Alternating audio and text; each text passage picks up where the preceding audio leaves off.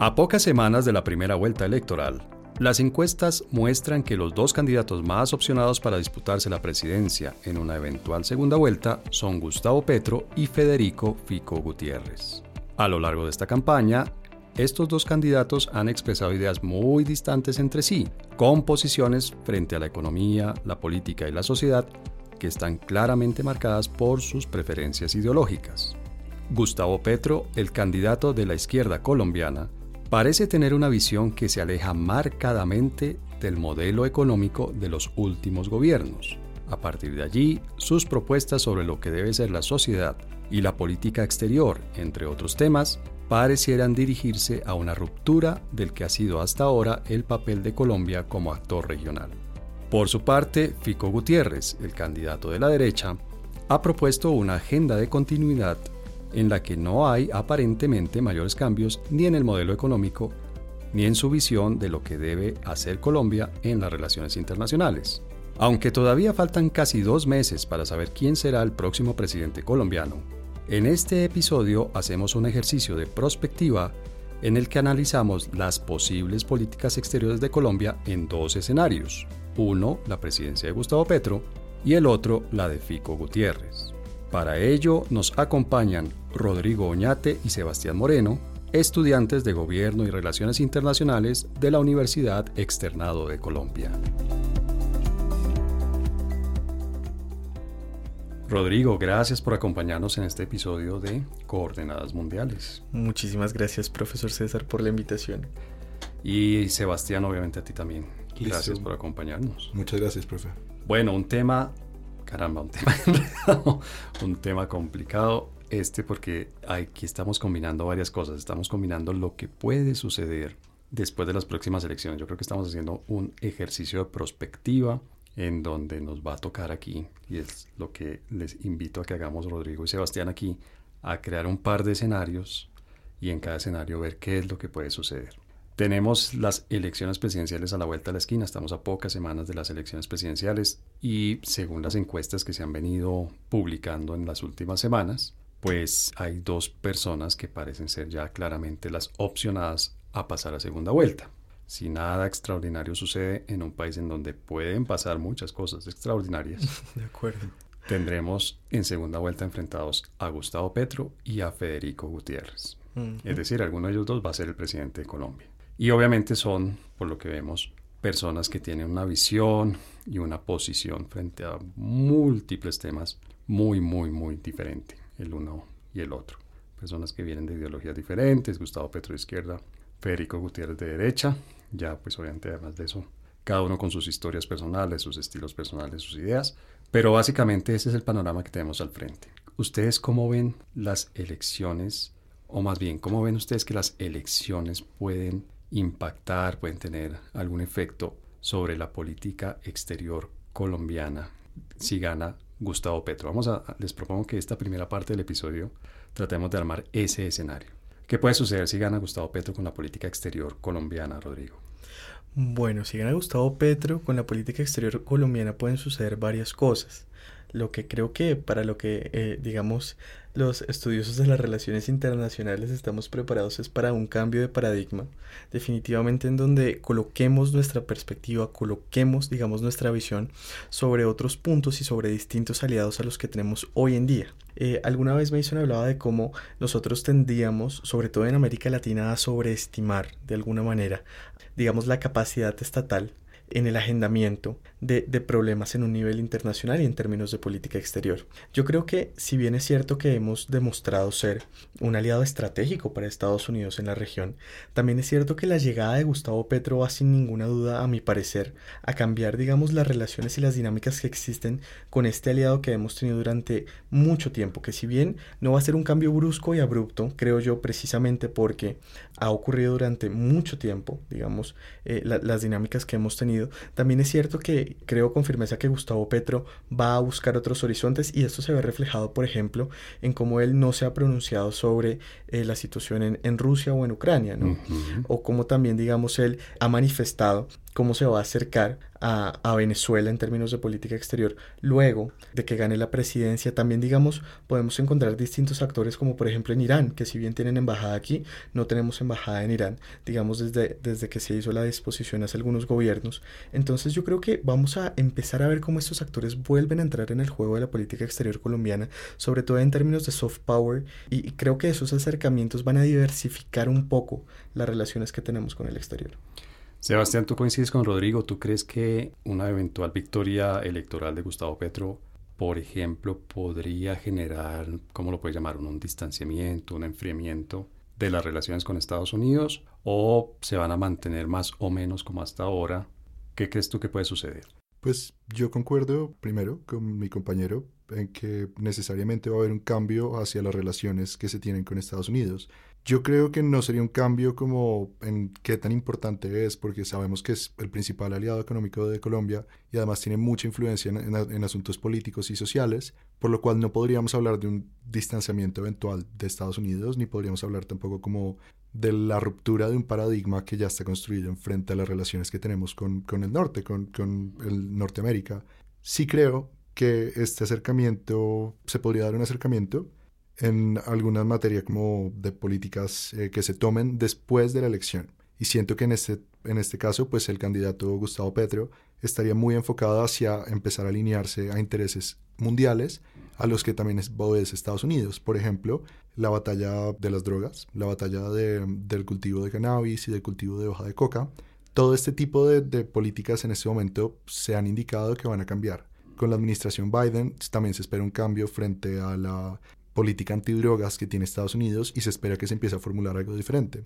Se espera que se empiece a formular, por ejemplo, el cultivo de, para el, cannabis medicinal, se espera también que se potencialice la agroindustria y esto es algo que Gustavo Petro también ha mostrado en, tanto en sus charlas como en los, en los debates o en sus acercamientos a la población, sino también en sus propias como posturas que tiene en sus propias propuestas ante la contienda electoral, pues se demuestra que va a tener como este acercamiento a las drogas, en este caso, y quiere eh, empezar a fomentar la agroindustria dentro de Colombia, quiere también, sí, creería yo que implementar desde el Plan Nacional de Desarrollo todo este tipo de dinámicas que puedan empezar a cambiar el país y asimismo empezar a acercarnos a los intereses estadounidenses. Sí, pero entonces, a ver, vamos por parte, digamos. Tú dices, Sebastián, hay coincidencias con el actual gobierno de Estados Unidos y un posible gobierno de Gustavo Petro en temas como el narcotráfico, tanto marihuana, coca, bueno, heroína, etcétera, podríamos tener dos gobiernos que coinciden en algunos temas, por lo que no necesariamente va a haber un alejamiento o va a haber un enfriamiento de las relaciones. Sin embargo, Rodrigo nos decía hace un momento, Gustavo Petro también podría buscar acercarse a Venezuela, a Irán, a Rusia. Eso se, se pueden hacer las dos cosas simultáneamente, es decir, realmente estaríamos, les digo yo honestamente, estaríamos frente a un maestro de la acrobacia, del malabarismo para poder mantener unas buenas relaciones con Estados Unidos y al mismo tiempo acercarse a eh, Irán, a Rusia, a Venezuela. Yo creo que concordaría mucho con Sebastián en el sentido, César, de cómo nosotros podemos empezar a ver que estas acrobacias son factibles en la medida en que exista, digamos, una diplomacia fuerte, alguien enfrente a la Cancillería que tenga la capacidad y la habilidad de enfrentar este reto que presumiría la nueva presidencia de, Gustavo Petro en este caso que estamos analizando. Concordaría con Sebastián en que, si bien es cierto que este, nosotros no podemos alejar a Colombia de Estados Unidos. De pronto, no hablemos de un enfriamiento de las relaciones, pero sí de encontrar maneras en las que podamos continuar en un mismo nivel en el que vamos y de la misma manera lograr entablar relaciones y conversaciones con países de otras partes del globo y creo que esto lo podemos hacer a partir de comunes acuerdos. Un ejemplo claro el día de hoy es que la misma Venezuela no ha dejado hoy de exportar petróleo a los Estados Unidos, ¿no? Y cuando nosotros analizamos este gran evento, significa que a pesar de todo lo que ha ocurrido, de las pullas que, que digamos se han pasado en términos diplomáticos por debajo de cuerda, también estamos viendo que, por ejemplo, en términos económicos, la cooperación sigue siendo vital y la interdependencia todavía existe entre América Latina y, digamos, Estados Unidos. Entonces yo creo que a partir de estos elementos de interdependencia podríamos encontrar que Estados Unidos puede seguir interesado en tener ciertas relaciones con nosotros que desestiman que tengamos algún tipo de acercamiento a estos países que ya hemos mencionado. Sebastián, uno en relaciones internacionales obviamente no tiene un laboratorio propiamente dicho. Uno no puede hacer experimentos, o por lo menos no es aconsejable hacer experimentos en relaciones internacionales. Pero lo que uno sí tiene es la historia como una fuente de información que puede ser equivalente, entre comillas, a un laboratorio. Ya han sucedido hechos de los cuales uno puede sacar información. Estaríamos, por lo que ustedes dicen, por lo que tú dijiste hace un momento, Sebastián, frente a un modelo como el de tal vez Evo Morales en Bolivia, como el de Hugo Chávez en Venezuela o Nicolás Maduro en Venezuela, o estaríamos más bien frente a un modelo tal vez, yo no sé cómo llamarlo, pragmático como el de los presidentes peruanos que han sido de izquierda o el propio Andrés Manuel López Obrador en México, que mantienen unas buenas relaciones con Estados Unidos y logran seguir siendo cercanos a, a gobiernos como el de Venezuela, el de Nicaragua, etcétera, etcétera. No sé, en mi posición, con la cercanía que he tenido al candidato Gustavo Petro en diversos espacios que pues he podido compartir para escuchar sus propuestas, para también ver cómo eh, sus pensamientos, de hecho el debate que se realizó en el externado en el que él también como que planteó muchas cosas que podrían pasar frente a las decisiones de política exterior. Yo no creo que sea un candidato que empiece a tomar medidas muy salidas como de cabos, como algo que sea muy descabellado, porque en este momento lo que se está esperando es que la izquierda se pueda consolidar en Colombia. En este momento lo que se está viendo es que se puede cambiar la ideología política de los partidos en el poder sin que sea un cambio abrupto y sin que se cree el nuevo castrochavismo en Colombia. Entonces todo esto va a llevar a que primero no sea un gobierno como el de Nicolás Maduro en el que se empiece a tener una política exterior como muy agresiva, en el que se vea una amenaza en el sistema internacional por parte de Estados Unidos o por parte de otros eh, pues actores, siento yo que iría más enfocado hacia otros modelos que han optado tener diversos países. No sé, pensaría por ejemplo México en algún punto. Cómo mantienen una cercanía con Estados Unidos, pero igual se defienden muchos principios que no van acorde a las ideologías que en este momento están en el poder en Estados Unidos. Entonces aquí también viene mucho el caso de Venezuela. En este momento, pues con Venezuela tenemos unas relaciones casi que inexistentes. Sí, en la digamos, en la práctica, formalmente, públicamente, no hay relaciones. No hay. Entonces, eh, pues después de todo esto, estamos viendo que hay un evidente distanciamiento, pero con la crisis de Ucrania, que en este momento tenemos escasez de petróleo, tenemos escasez de recursos minerales y Rusia en este momento también está como en una batalla política, en una batalla diplomática por ver cómo se van a empezar a negociar estos recursos con la Unión Europea. Estados Unidos en este momento no tiene ninguna forma de huir y pues también tiene que obedecer a Rusia, entonces tiene que empezar a buscar como nuevas fuentes de petróleo, por ejemplo, y aquí se viene el acercamiento que tuvo Biden con el gobierno de Nicolás Maduro. Y el hecho de que se reconozca que Nicolás Maduro ahora es el presidente de Venezuela porque se entablan relaciones entre los presidentes, ¿cómo va esto también a a ser relevante para la política exterior de Colombia. Es un reconocimiento de facto, ¿no? Exacto. y entonces en este momento, pues lo que se podría esperar es que eh, tras la llegada de Gustavo Petro al poder, se consolidase de alguna forma un nuevo gobierno, una nueva política exterior que pueda llegar a Venezuela sin descuidar a Estados Unidos. Entonces, si estoy entendiéndoles bien, y por favor díganme si me equivoco, primer elemento de este escenario en el que Gustavo Petro es presidente en la política exterior colombiana no nos vamos a alejar de Estados Unidos, vamos a mantener relaciones cordiales con Estados Unidos. De acuerdo. ¿Estoy bien? Muy bien, muchachos. Hoy ustedes me califican. ¿Hasta ahí voy pasando? sí. Muy bien. Bueno, vámonos al otro escenario, a ese otro, a ese otro universo del, del multiverso de la política colombiana, en el que es Federico Fico Gutiérrez el presidente. ¿Va a haber algún cambio de Fico además de esto de llamar a los presidentes no por su nombre de pila, sino por el apodo, algo que es muy usual en, en, Brasil, por ejemplo.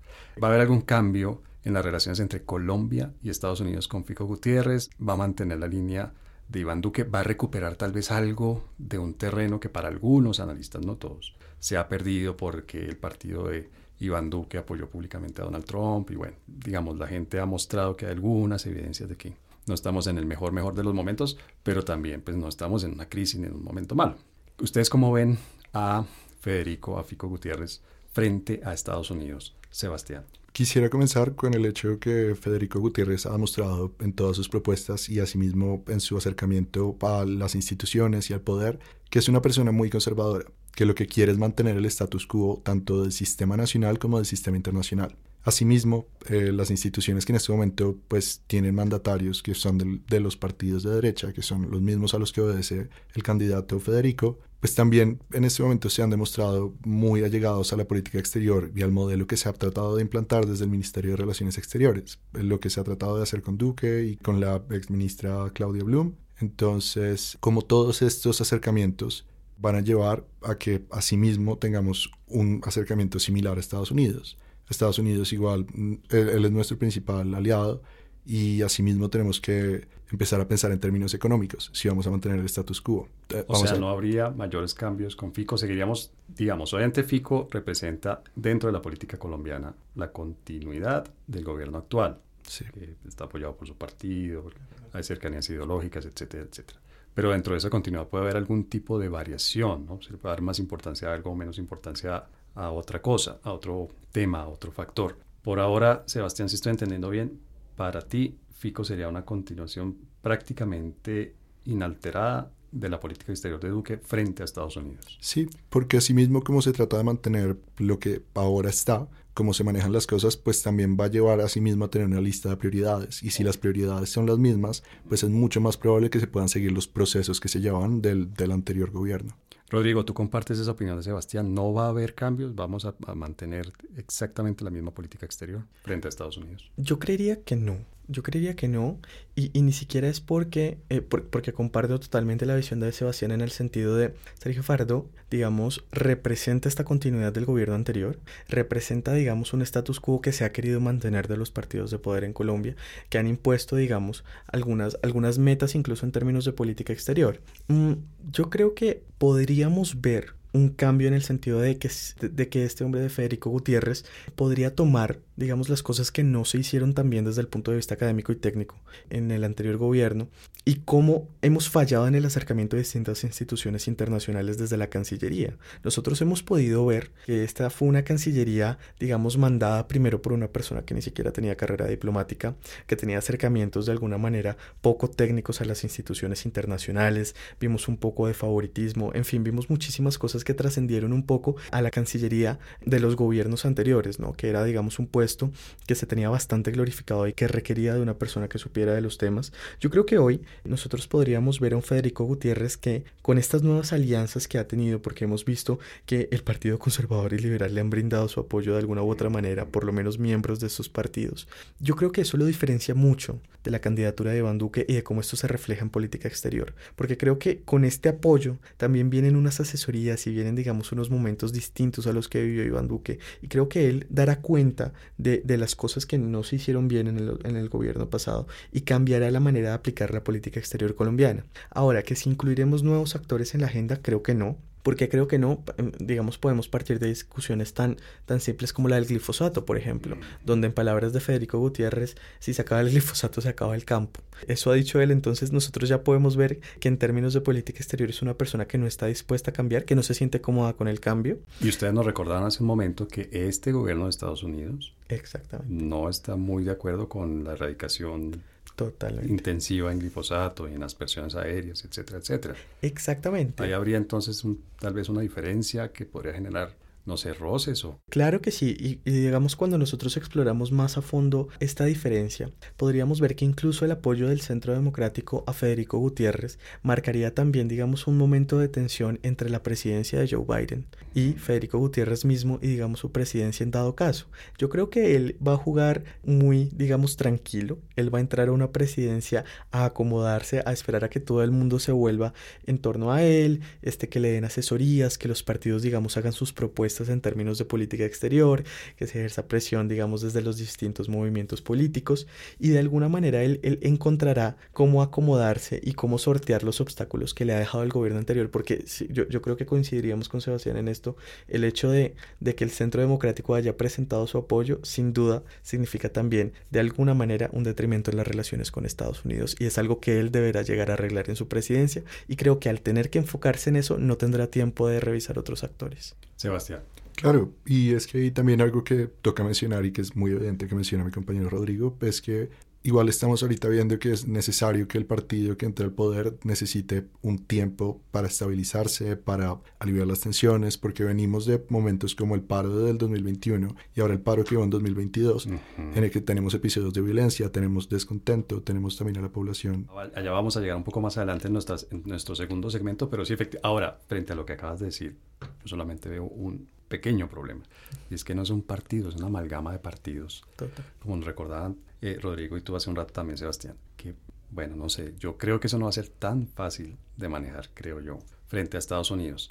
Demos nuevamente este salto en nuestro multiverso de política exterior y de, y de resultados electorales. ¿Cómo va a ser la relación de Gustavo Petro con algunos de los vecinos regionales, Sebastián? ¿Cómo ser la relación? Hagamos un recorrido rápido, es decir, no nos podemos extender mucho hablando de cada uno de los vecinos, hagamos un recorrido rápido cómo va a ser la relación de Gustavo Petro con Venezuela, que ese es el gran tema, es el gran desafío tanto interno como externo. De Venezuela, obviamente, si llega Gustavo Petro, se va a empezar a solucionar por medios pacíficos. Él ya ha dicho en varios debates y ha dicho en sus propuestas que a Venezuela se tiene que acercar con mucha precaución por todos los temas que en este momento tienen que ver respecto a la seguridad, pero igual en este momento necesitamos una inclusión en el sistema internacional y también este, tenemos que empezar a tener nuevos aliados, tenemos que empezar a tener nuevas perspectivas.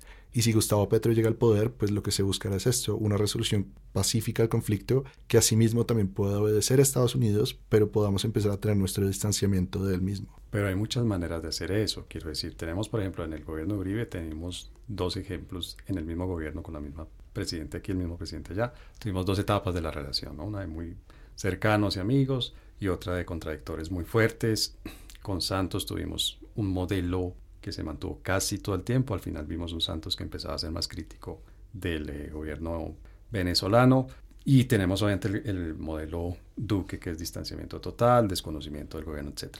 ¿En cuál de esos modelos, o qué podríamos esperar de Gustavo Petro? Repito, te pido porfa que seamos lo más concretos posibles. ¿Va a ser un reconocimiento pleno del gobierno venezolano y nos declaramos aliados del gobierno de Nicolás Maduro y con todo lo que eso significa en términos políticos internos y externos aquí y allá. O va a haber un poco más de cautela, tal vez un acercamiento, no sé cómo decirlo, tibio, no tan cálido. Sí, pues si algo hemos visto, eh, la evidencia es que pues cada presidente empieza a incorporar su política exterior hacia, hacia Venezuela, sus relaciones bilaterales, a través de los proyectos que en ese momento tienen en el sistema internacional. Por ejemplo, Santos, después de la inclusión en la OCDE, eh, empezó a ver de una forma un poco más crítica a Venezuela, se empezaron a, a tensionar un poco más las cosas. En este momento lo que podemos empezar a ver es una tensión un poco débil, un poco tibia, pero que igual es necesaria para empezar a romper estos paradigmas. Rodrigo, ¿y tú esperarías una reapertura de las relaciones, una reactivación total de las relaciones es decir, Colombia va a tener las mismas relaciones con Venezuela que hoy en día tiene con, no sé, con México, con Perú, con Brasil. Yo creo que no podríamos hablar de una apertura instantánea, pero sí progresiva llegando a este tipo de relación. Y lo creo porque creo que Gustavo Petro ha, demostrado ser un candidato, si, si se puede y si se quiere, digamos, bastante pragmático en sus decisiones. Y yo creo que, como bien lo mencionaba Sebastián ahorita, el tema de que ya existe un reconocimiento de facto de parte del gobierno de Joe Biden hacia Venezuela. Yo creo que le da una carta abierta a este hombre para llegar un día a decir si él lo hizo, ¿por qué yo no? Y si yo estoy más cerca, ¿por qué yo no? Y a un punto que tocaba Sebastián que me parece muy interesante es el tema de la cooperación internacional y digamos de, de, la inclusión en la agenda internacional. Nosotros vimos una Venezuela que estaba poco a poco retirándose de organismos, que trataba de retirarse de organismos, eh, en donde incluso no le dejaban retirarse porque no reconocían al gobierno, entonces no le dan la potestad de retirarse.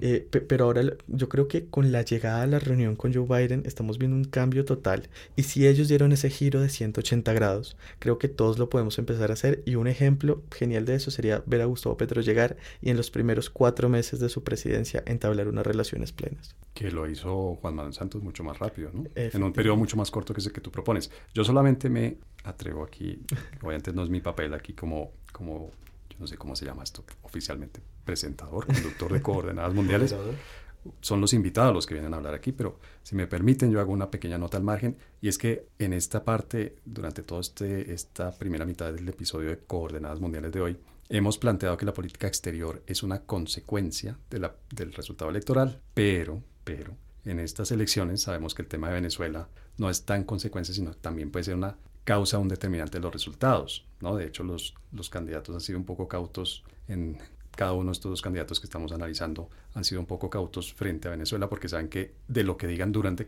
la campaña va, va a salir, va a resultar lo que suceda en, su, en las elecciones, ¿no? O sea, lo que digan durante campaña va a determinar el resultado de las elecciones en, en alguna medida, porque el tema de Venezuela obviamente y esto es una verdad, estas de perogrullo que uno aprende desde que comienza a estudiar. Y lo aprendí yo hace muchos, muchos años. Estoy seguro de que ustedes lo siguen oyendo. Los temas de Venezuela no son para los colombianos y para la política nacional colombiana, no son externos, son internos y viceversa. Rápidamente, ah, perdón, y volvemos al, al salto. Creo que no lo hemos hecho todavía. Nos vamos al otro universo. Federico Gutiérrez, presidente. Sebastián, ¿cómo van a ser las relaciones entre Colombia y Venezuela con Federico Gutiérrez, presidente? Él ya se ha pronunciado y ha dicho que no se van a entablar relaciones y que va a mantener la postura que en este momento se tiene desde la política exterior y también desde la estrategia de seguridad que pueda tener el país.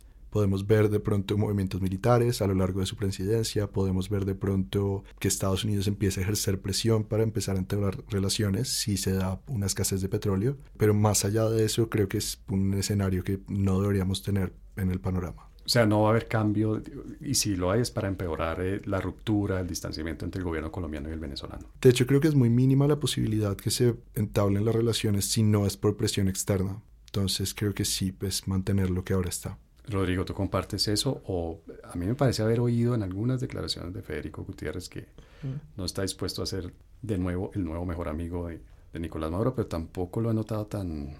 ¿Tan reacio? Sí, no, no. No lo noto tan, tan difícil. Yo creo que, digamos, precisamente por lo que comentaba ahorita en este nuevo mundo de posibilidades que se le presenta a Federico Gutiérrez, porque, eh, digamos, por esta, esta gran coalición que, que, no sabemos ni siquiera hasta dónde se extiende de partidos y de iniciativas que se le han brindado, yo, creo que las opciones son muy distintas. No creo que él, digamos, como lo mencionábamos ya, se niegue rotundamente. Creo que también podría ser un proceso progresivo, pero limitado. Eso sí, no creo que nunca llegue a ser, digamos, una propuesta como la que tendría Gustavo Petro de, de un reconocimiento total y abierto en un tiempo muy corto. Yo creo que sería algo de lo estrictamente necesario. Además, si nos remitimos nosotros también, digamos, a esa continuidad que hemos manifestado que pensamos que será este, este gobierno de Federico Gutiérrez, pues en abril del 2021 tuvimos estos movimientos militares en la frontera, ¿no? Estos ejercicios militares en la frontera, después de que el gobierno Duque se sintió amenazado. Eh, entonces, creo que, que, que las tensiones estaban en un punto donde, digamos, no le permitiría a Federico Gutiérrez hacer parte de esta continuidad o mantener esta continuidad siendo coherente y luego pasar, digamos, a un plano en donde acepta totalmente el gobierno venezolano. No sería coherente para él ni para su electorado, creo, entonces no lo creo. Esta es una pregunta para respuesta de sí o no y con eso damos por terminado este primer segmento de coordenadas mundiales. Federico Gutiérrez tendría un embajador o una embajadora en Caracas, Sebastián. No no nombraría a alguien allí en propiedad, digamos, en la embajada. Rodrigo, Federico Gutiérrez, Fijo Gutiérrez, ¿tendría embajador o embajadora en Caracas? Sí. Muy bien. Este podcast es patrocinado por el Diplomado en Geopolítica de los Mares y Geoestrategia. Te invitamos a ampliar tus conocimientos sobre las potencialidades bioceánicas de Colombia potenciar tu perfil profesional como conocedor de áreas estratégicas nacionales marítimas y adquirir habilidades para asesorar en sectores estratégicos. Fecha de inicio 26 de mayo. Bueno, el primer segmento de este episodio de Coordenadas Mundiales en este ejercicio de multiversos que estamos haciendo hoy, obviamente, construyendo escenarios alrededor de, dos posibles eh, resultados de las próximas elecciones presidenciales en Colombia. Se lo dedicamos a las relaciones entre Colombia y Estados Unidos, a las relaciones entre Colombia y Venezuela, en función de cuál de los dos candidatos más opcionados sea el presidente finalmente elegido. En este segundo segmento, les propongo a Rodrigo y a Sebastián que continuemos con este ejercicio multiverso, eh, pero pasemos a otros temas. Hay un tema que a mí personalmente me parece muy interesante, y es que muchas veces se olvida que la política exterior al fin de cuentas es una política pública más. Es una de las herramientas, una más de las herramientas que tiene el gobierno de turno para implementar su visión de lo que debe ser la administración del país. Volvamos, como les decía hace un momento, a esta construcción de escenarios.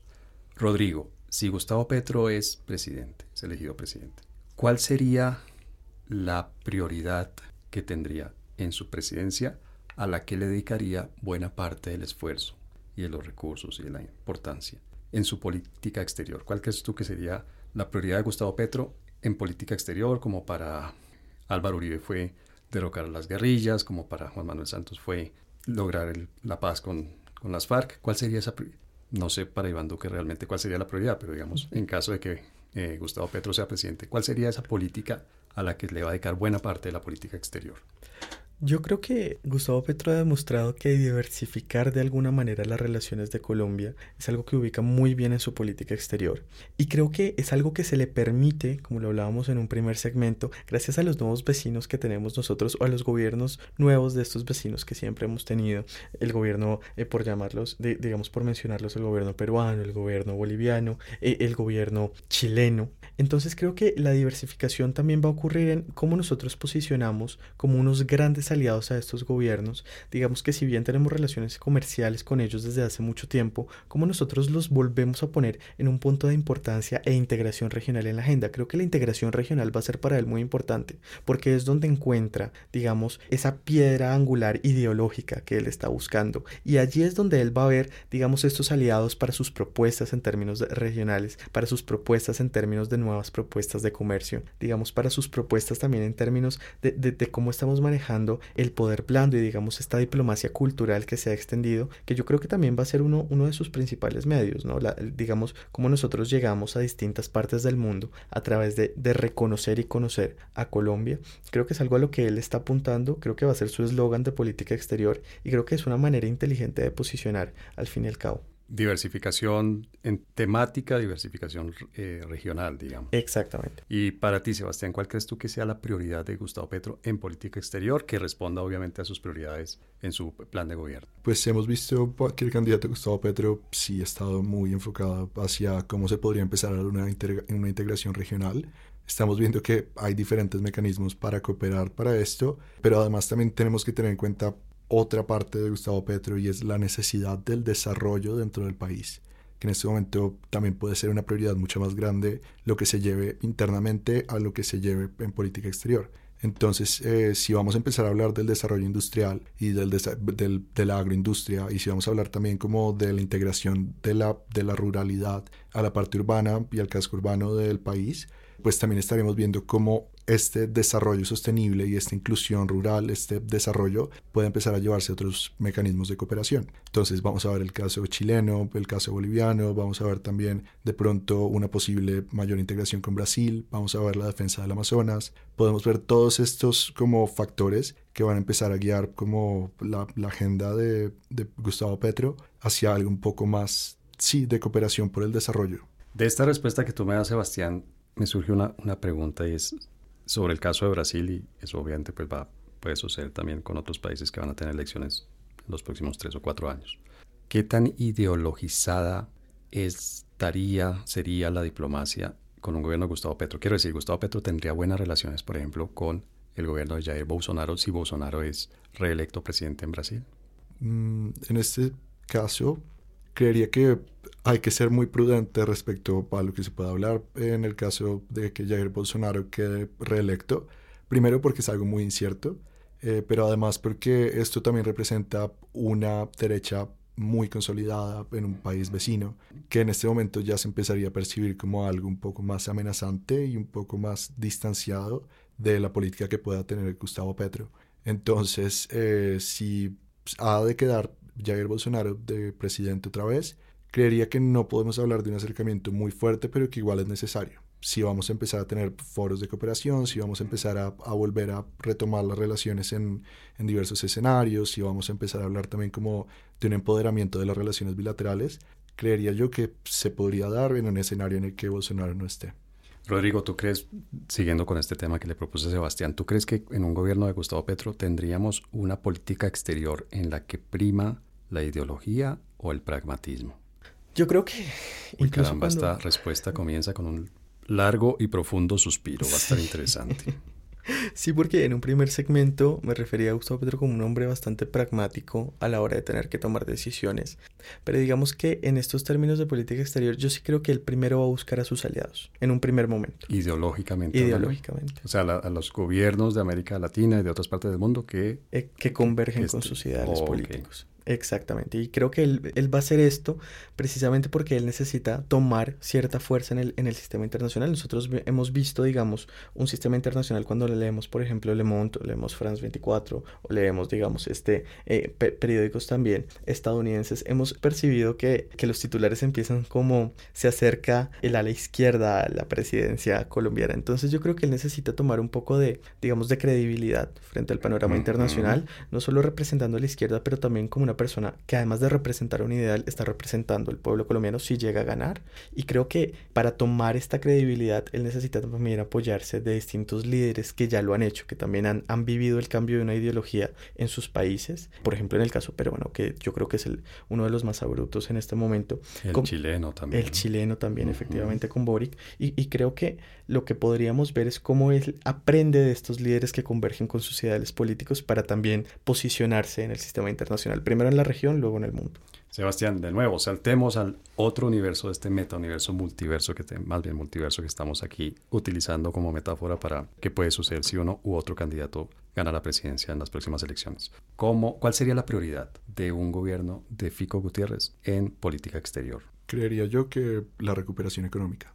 En este momento estamos viendo como primero es una persona que al defender el Estado, al defender como lo que está ahorita, lo que se va a buscar es retomar lo que venía antes del COVID, que teníamos cifras de desarrollo mucho más altas que las de ahora, teníamos también cifras de pobreza mucho más bajas, teníamos más empleos, teníamos muchos más recursos en materia económica eh, de los que tenemos ahora. Este antes y después del COVID eh, marca un retroceso muy grande que se trata de recuperar y eso es lo que se está haciendo ahorita desde el gobierno actual. Yo, yo que Duque en sus esfuerzos por patalear y estar ahogándose ha tratado de rescatar las pequeñas y medianas empresas, ha tratado de rescatar también la economía del petróleo, la economía de los minerales y las exportaciones que se puedan dar a partir de esto para empezar a equilibrar la balanza comercial, para empezar a tener más ingresos por hogares y demás. Entonces, creo que eh, si gana Federico Gutiérrez y si ha de empezar a implementar una política exterior, sería muy enfocada hacia cómo podemos atraer inversores. En este momento también estamos en un momento de incertidumbre porque estamos en una etapa electoral en la que puede que el gobierno tenga muchos cambios, puede que tenga pocos, y esta misma incertidumbre lleva al riesgo y a que las personas como que tomen su distanciamiento. Entonces, después de las elecciones también la prioridad de Federico va a ser, bueno, y los que se fueron y los que no sabían si invertir o no, ¿cómo los atraigo ahora? Bueno, pero en eso voy a hacer algo que advierto, no hago como profesor, pero me encanta hacer como presentador de coordenadas mundiales. Voy a hacer una pregunta con cascarita, con veneno, con picante. En ese pragmatismo y en esa búsqueda de la recuperación económica. Hemos visto que Venezuela tiene unas cifras hoy en día que no son tan malas, yo no me atrevo a decir que son mejores, que no son tan malas como las del pasado. Es decir, hemos visto que Venezuela ya con la salida del COVID y desde antes de incluso entrar al COVID empezó a estabilizar un poco la inflación, empezó a tener, a frenar el decrecimiento económico que tuvo y empezó una recuperación relativa a la economía. Venezuela obviamente es un mercado interesante para los colombianos, atractivo para la industria, para la ganadería, para la agricultura colombiana, para el comercio, obviamente para los servicios colombianos. Si eso continúa, Federico Gutiérrez buscaría un acercamiento al gobierno de Nicolás Maduro. Estamos obviamente aquí haciendo ciencia política ficción. Estamos obviamente construyendo escenarios, pero ustedes, te pregunto Sebastián, y obviamente después le toca el, turno a Rodrigo de mis preguntas con con veneno aquí en coordenadas, la cascarita de coordenadas, deberíamos tener una nueva sección. Y esta es la cascarita de coordenadas mundiales. Sebastián, más o menos para no enredarnos, ¿sí o no? FICO ve oportunidades de negocio en Venezuela, pero esas oportunidades de negocio pasan por, es decir, tienen como requisito mejorar las relaciones, reconocer el gobierno de Nicolás Maduro. Claro. ¿Lo hace o no lo hace? Yo creo que todo depende de las decisiones que se tomen ahora en el sistema internacional. De lo que venga después con, por ejemplo, la escasez de petróleo. Que venga también con las decisiones que tome Estados Unidos eh, de aquí a dos años, cuando tenga que volver a cambiar presidente. Eh, también las reconfiguraciones del poder en el no me estás contestando. Yo creería que... Mentira, Sebastián. Sí, pero no en cuatro años. No en cuatro años. Uy, caramba. Estamos apostando a la reelección de Fico. Rodrigo, ¿cuál sería la prioridad en política exterior de Fico Gutiérrez? La prioridad en política exterior de Fico Gutiérrez, yo creo que me voy a ir por el aspecto económico también.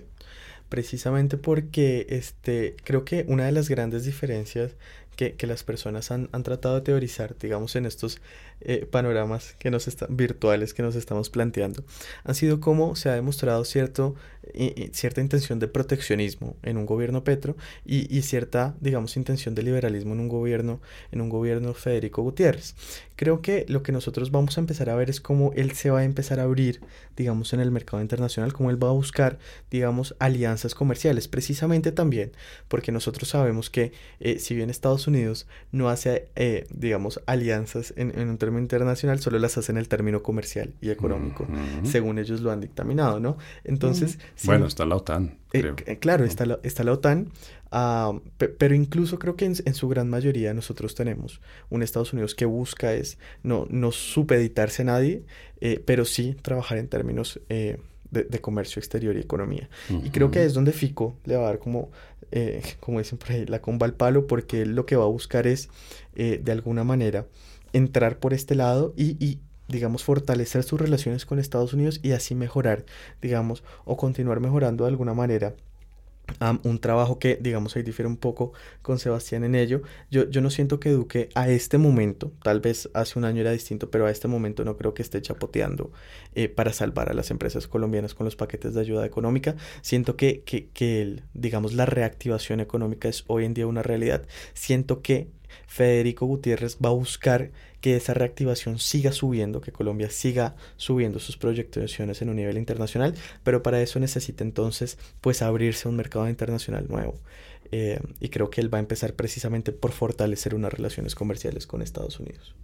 Bueno, la pregunta con... Eh, con cascarita. Con cascarita, con picante, digamos. No digamos eh, veneno, pero sí con picante. Fico reactivaría plenamente las relaciones con el gobierno de Nicolás Maduro si eso le da acceso a un mercado venezolano que parece estar volviéndose más atractivo? Es que sí me voy también con el sí, pero, sí, pero, eh, no, yo estoy totalmente de acuerdo con Sebastián. O sea, depende de muchas cosas. Creo que Federico tendría que estar muy desesperado en un escenario, en los escenarios virtuales que estamos poniendo. Si lo hace de manera instantánea es porque está desesperado y porque no encontró, digamos, más aliados en la región o más aliados próximos que le permitan de alguna manera eh, digamos, hacer florecer la economía colombiana. Y, yo creo que ahí él, va a voltear al lado y va a decir, ok, como lo dije, si, Joe Biden lo hizo y, todo, y todos tenemos carta abierta, pues yo también tengo carta abierta. Entremos, digamos, a un reconocimiento pleno, porque hemos demostrado que, o sea, yo me acuerdo mucho cuando Iván Duque dijo que al gobierno eh, de Nicolás Maduro no le quedaba yo no sé cuánto tiempo y pues aquí estamos todavía. Estoy seguro que no eran cinco años. Creo que lo medía en horas, si no lo, lo, medía en horas, ¿no? 24 horas. la memoria, pero creo que era, ¿no? Tienen las horas contadas. Precisa. la expresión. Ajá, entonces pues eh, de horas pasamos a años. Y, y, creo que, que, Federico Gutiérrez va a ser mucho más inteligente con ello y va a mirar una oportunidad en Venezuela, va a revisar una oportunidad en Venezuela. Y de nuevo, hoy pongo aquí mi asterisco, yo creo que vale la pena tener la vista muy puesta en la Alianza del Pacífico. Vamos a ver qué sucede. Cuando se creó la Alianza del Pacífico, los, los países que la integraron estaban gobernados por, eh, por partidos o por presidentes que eran de centro, centro derecha. Hoy en día, pues eso ha cambiado en México, en Perú y en Chile. Vamos a ver qué sucede en Colombia, pero hoy en día tenemos de una alianza del Pacífico de hace unos años en que eran todos los países, los cuatro miembros principales, eran de centro, centro derecha sus gobiernos, quiero decir. Hoy tenemos uno de extremo centro, como él mismo se define, y tenemos tres que abiertamente pues, son eh, gobiernos de izquierda. Entonces creo que vale la pena, puede ser un buen indicador, un buen, un buen eh, no sé, una buena muestra de lo que puede suceder en este difícil equilibrio entre pragmatismo e ideología a la hora de definir la política exterior de un país. La recomendación bibliográfica de Coordenadas Mundiales. Bueno, pues el tiempo vuela, sobre todo cuando uno hace estos ejercicios de ciencia política ficción, pero digamos yo creo que son útiles en la medida en que sí le permiten a uno tratar de ver qué puede suceder eh, si, si, el resultado de las elecciones es uno u otro, qué escenarios se pueden dar, qué puede uno esperar más o menos, qué puede esperar uno de la política exterior repetimos, de los dos candidatos que según las encuestas en este momento, faltando unas semanas para la primera vuelta electoral, son los más opcionados no solamente para ganar allí, sino pues obviamente para pasar a la segunda vuelta electoral. Entonces no sé si Rodrigo y Sebastián nos pueden hacer una recomendación para este momento, ¿Cuál es la recomendación? Puede ser una recomendación de una película, de un libro, de una serie o simplemente de un estado mental y espiritual. ¿Qué serie vale la pena estar viendo ahora en este panorama electoral? ¿Cuál es la serie que ustedes están viendo ahora para alejarse un poco de este ruido de las encuestas y de los improperios y los ataques personales? Rodrigo, ¿cuál serie estás viendo? Voy a hablar de, un libro, porque creo que ninguna serie así Dios, y, me, hace quedar aquí como el tipo más ligero. ¿Qué serie está? Voy por mi segundo libro de la semana. No, no, no, no por mi segundo libro. No, de hecho, no. Creo que no nos queda tampoco el tiempo para leer dos libros por ocio.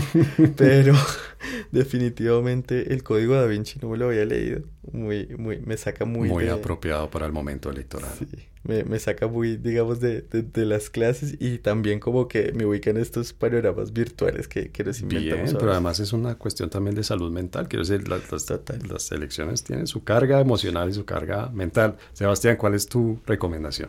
Yo también voy por un libro, porque muy este bien, Muy bien, sigan haciéndome quedar mal, yo les pido, ¿no? Muy bien. ¿Cuál es, ¿Cuál es tu grupo de K-pop preferido? Yo estoy leyendo un libro, un tratado. Muy bien, gracias muchachos. A ver, Sebastián, ¿cuál es el libro ese que ustedes los intelectuales leen ahora?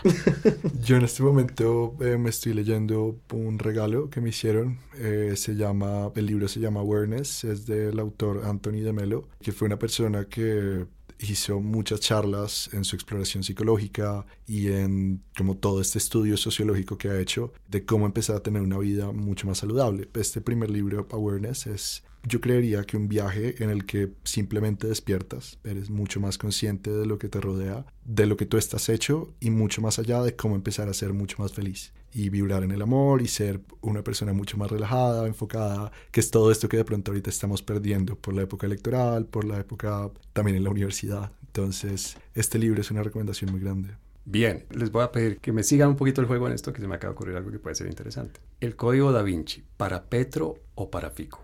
Y Awareness para Petro o para Fico. Rodrigo, ¿cuál le recomiendas a Petro de estos dos libros? El Código da Vinci. Para, Petro. Sí, para saber. Y Awareness para Fico. No sé, Sebastián. Sebastián. Yo no recomiendo Awareness para Fico. Oh, bueno, de pronto sí, si queremos lograr un cambio. Bueno. Sí. De acuerdo. ¿Y el código da Vinci para Petro? El código da Vinci a Petro porque necesita mucha estrategia en este juego electoral. Y mucha teoría de la conspiración. Aprender a vivir en un mundo que no ha cambiado en mucho tiempo. muy bien, gracias por su recomendación. Sí, gracias.